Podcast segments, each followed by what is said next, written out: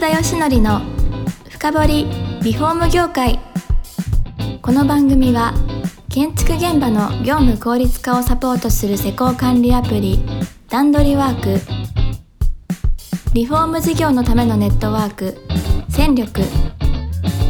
住宅会社のブランディングを支援する。ルームクリップ。公認家づくりパートナー。の提供でお送りします。皆さんこんにちは。さあ今週も始まりました。福田義則の深掘りリフォーム業界。第78回目パーソナリティの福田義則です。今回もカラーデコの加藤さんに来ていただいてます。よろしくお願いします。よろしくお願いします。前回全然ホームステージングにたどり着かなかった本当ですね。すいません。むしろこちらがすいません本当に。山の話が面白すぎたんで。でそれであの航空会社をずっとやられていてなぜか2013年にやっとですね来ましたよ。ホームステージング。の会社を立ち上げられたと、はい、これなんでこう急に航空会社多分うまくいってたと思うんですけど。そうですね。あの、はい。自分のマンションを売る機会があったんですよね。その時に、はい、当時あの子供ができたんで、はい、あの家を住み替えようと思ってですね。で、はい、マンションを売る時に、まあ、不動産会社さんに、はい、あのいろいろ査定お願いするじゃないですか。そう、ね、まあ、そうそうしなきゃいけないみたいな感じに思っていて、はい、で、まあ、いろんな会社さんに査定出したんですけど、はい、自分が思ってる価格よりも全然皆さん低いんですよね。それは何でかというとやっぱ早く売りたいから価格、はい、まあこれじゃないと売れませんよみたいな形であの自分全然あの駅の距離駅からの距離と方角とか、まあ、広さからでしか判断してくれないんですよ。はい、で私このマンションっていうのが庭があってそこのお庭に桜の花があの春になると入ってくるようなあのすごく素敵お花見最適にすごく素敵なマンションだったんですよ。え窓からもうがそこがすごい見える桜が見えていいじゃないですか。あの知ってる人は知,、ってるかもしれないです。目黒川の、目黒川沿いなんですよ。もう川のお隣なんですよね。あじゃあ窓からそこはす。ごいいやあそこの桜すごいですからね。そうなんですよ。で、もうマット開けたらもう、目黒川に出れるっていう。でその価値を全然評価してくれないんですよ。なるほど。でこれはやっぱり納得いかないからどうやったら価値を上げられるかって考えて調べた時に、はい。はい、海外ではホームステージングといってもう家の中をとにかく飾り付けをして、まあ、インテリアとか、はい、まあ、装飾でまあ綺麗にした、まあ、お掃除とかもリフォームとかもそうですよね、完璧な状態にして、まあ、あのお客様をにご案内するんですよね。はい、でそれで日本で探してじゃあホームステージングすごいなと思って、探した時に日本で検索でまた全然ヒ,、ヒットしなかったんですよ。はい、じゃあこれは自分でやるしかないと思いまして、まあ、いろんなありとあらゆるホームステージングのことを調べて、で家具を入れて壁紙も自分で張り替えたりとか。自分でやった自分でやったんですよ、すね、その時。知らなかったので。でも今考えると頼んだ方が安かったな はい、大変ですよね大変でした。はい、えー、でまあそういうことをやって、はい、そしたらあのまあ、不動産会社さんは仲介の方はもう全然そんなのやったらも意味がないよみたいな感じなんですけど、うんはい、でも実際やったら2週間でお客さんも売れたんですよ。しかも査定より500万高くですねすごい。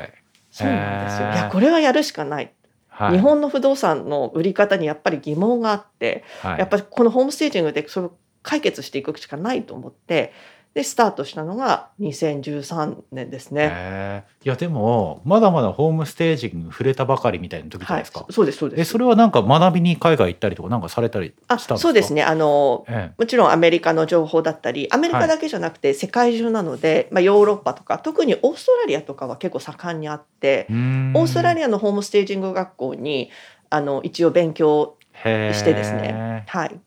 あそれで意を決して日本でもホームステージングを広げるぞみたいな、はい、当時2013年って誰も知らなかったんじゃないですか、ホームステージ。知らないですよ。もうゼロです。ですよね。ゼロ件です。あのヒットゼロです。検索、グーグルも知らないっていう。アルファベットで入れれば出てくるんですけどカタカナで入れても出てこないそうなんですか、はい、いやよく立ち上げようと思いましたね。確かにその原体験があるかもしれないですけど、はい、誰も知らないものですよ。そうそうです。これこれを広げるったら並大抵のことじゃないと思うんですけど。ですよね。だから、はい、今考えるとすごかったすごいな勢いはと思います。怖いものだしだったなと思ってですね。えで最初立ち上げたじゃないですか。はい。日本ホームステージのほの字も知らないと。はい、どうしたんですか？そうなんですよ。それでどうやってこう営業していったかですよね。そうそう気になります。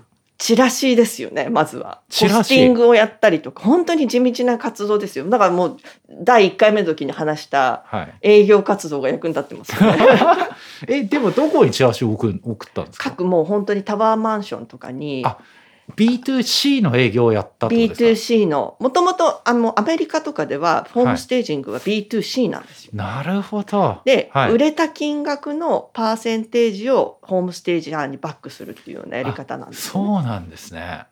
もちろんその家具のレンタル費とか一式でいくらっていうのもあるんですけどそれをやろうと思ってですね最初はアメリカとか、まあ、海外を見真似てですねでまあいろんなところにえそうか B2C 営業をしていったりとかえ、それでチラシ入れるじゃん。反応あるもんなんですか？あるんですよこれえ、が。あるんですね。そうなんですよ。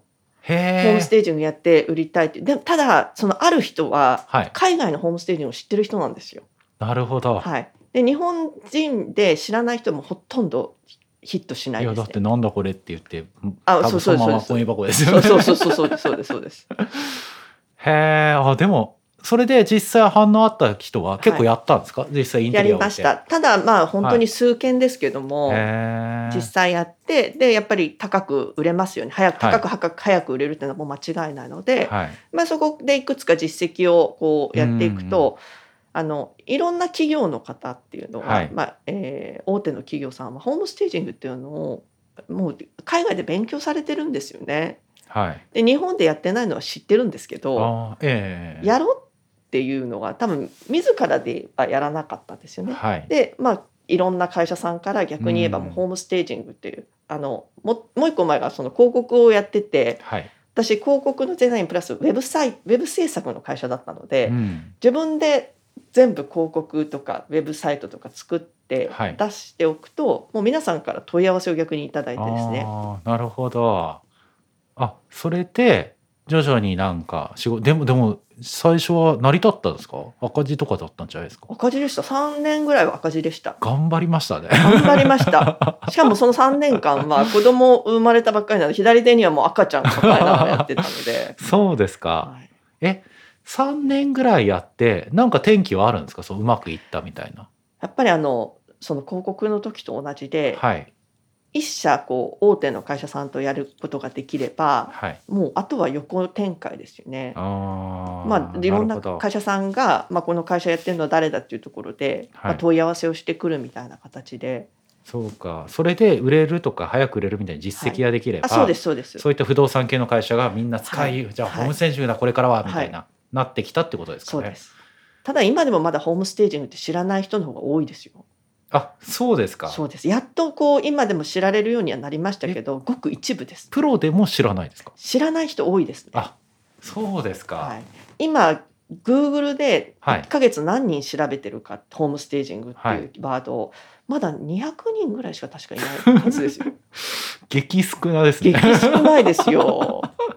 そんなもんですか？そんなもんなんですよね。さすがにもう名前知ってるかなぐらいまで私言ってるかなとそうなんですよ。今でもお客さんといろいろお話しして知らない人の多いですね。そうなんですねそうです。まだまだた活動足りてないですよ。いやまだ知らないのに2019年にさらに上のバーチャルステージの会社作り上げちゃったっていうのがちょっと本題の方に入ってきましたけどだいぶ、えそのバーチャルステージングじゃあホームステージング知らない方多分聞いてる方もいらっしゃると思うんでさらになんかやっちゃってますよね。バーチャルステージングってもの。そうですね。ただ、はい。バーチャルステージングの方が取り入れやすいんですよね。はい。でバーチャルステージング何かってまず聞いていいですか？あ、バーチャルステージングですね。はい。はですね。あのホームステージングだとあのお部屋に家具を持ってきてこうインテリア演出をして、まあ、お客さん入ってきた時にすごく素敵な印象を持ってもらって、まあ、はい購買意欲をこう上げていくようなものなんそうですけど。です。リアルでやるってことですよね。リアルでそれをやるんですけど、はい。それをバーチャル、まあ、物件の写真にですね、はい。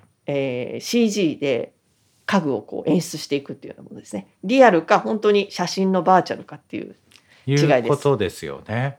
まあリアルじゃないんで、まあ楽にできるだろうみたいなことはありますよね。そうです。ただ私一番最初バーチャルステージング聞いた時に、はいい、やそれイメージできんのかなと思ったんですよ。バーチャルで家具入ってそれが売れんのかなって正直思っちゃいまして、はい聞いた瞬間、ええそれが意外とうまくいってんですよね。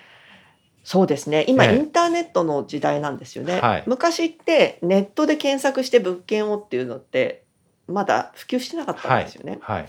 でも今って皆さん家探したりとか、まあ、家を売りたい時もそうですけど、絶対ネット検索するんですよ。はい。でその時に何が一番目に入ってくるかって写真なんですよね。ねでそれをやっぱり整えないとっていうところではい。あのやっぱり注目してもらってます。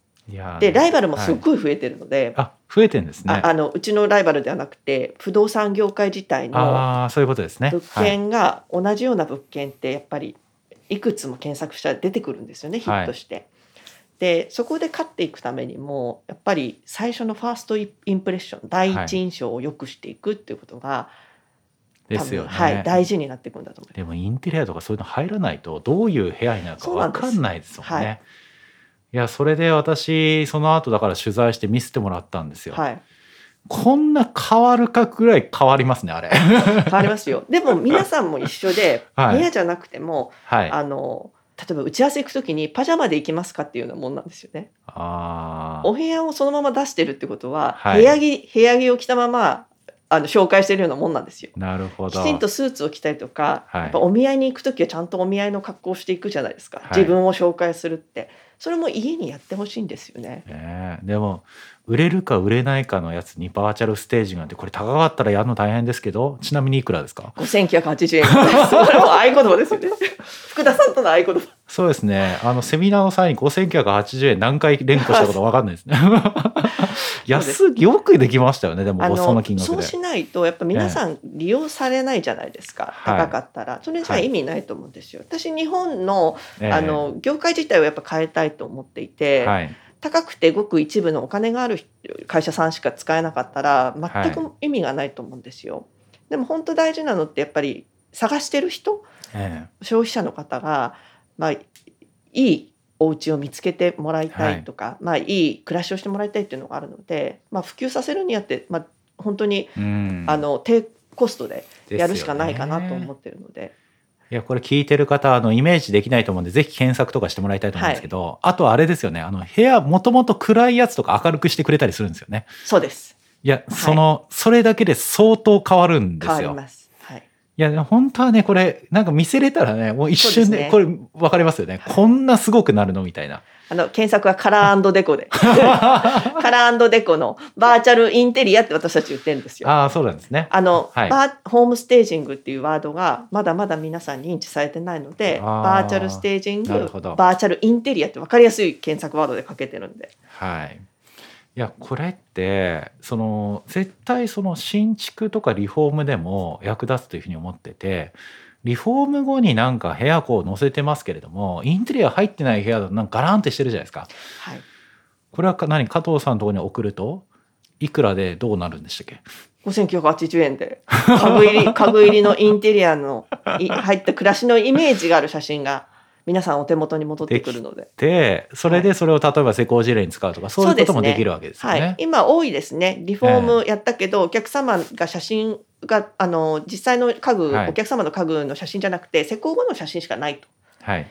でそこそれをホ自分自社のホームページに載せてもやっぱりイメージ湧かないのではい。やっぱりあの家具をインテリア入りにしてこう事例写真を載せていくっていう会社さん多いですよ。しかもそれはあのバーチャルで存在しないやつもできれば本当にあるやつの家具も入れることってそうですね。できるんですよね。はい、今あの家具メーカーさんといろいろこうお取引させていただいたり、家具メーカーさんの家具を CG にするっていうのをはい。やってますので、もうそのままそっくり変えるっていうようなところまで来てます。そうですよね。このイメージいいなっつってあ変えないのかってなったらちょっと寂しいですけど変えるっていうものをできれば、はいその家まさしくその部屋が実現できるってことですよね。そうです。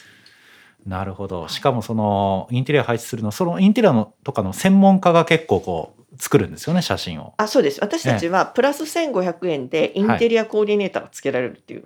はい1500円ですよみたいな。えー、大丈夫ですか？時給200円ぐらいで働かせて大丈夫ですか？いえいえ。あのコーディネーターさんが一件一件ちゃんとその物件に合ったコーディネートをしてくれるので。はいまあ、それも皆さんこうあの結構よろ喜んでいただいてます。へえそうなんですねだから不動産会社だけじゃなくて実際に工務店とかリフォーム会社も結構はい今使われてるという形ですね、もうねあの2回目はだいぶ時間来てしまいましてですね。早いですね。あっという間ですね。さっき始まったばっかりのような本当ですよね。いや私このバーチャルね今はインテリアか、はい、これこリフォーム会社の工務店もっと使えると提案にすごい使えると思ってるんでそこあたり次回詳細また伺えればと思いますので、はい、また、えー、次回も来ていただければと思います。今日も加藤さんどうもありがとうございます。ありがとうございました。この番組は住宅業界に特化したコンサルティング会社ランリグが長年業界の今を追いかけてきた福田義則をパーソナリティに迎え確かな実績を持つスペシャリストを毎回ゲストにお招きしてお送りする番組です。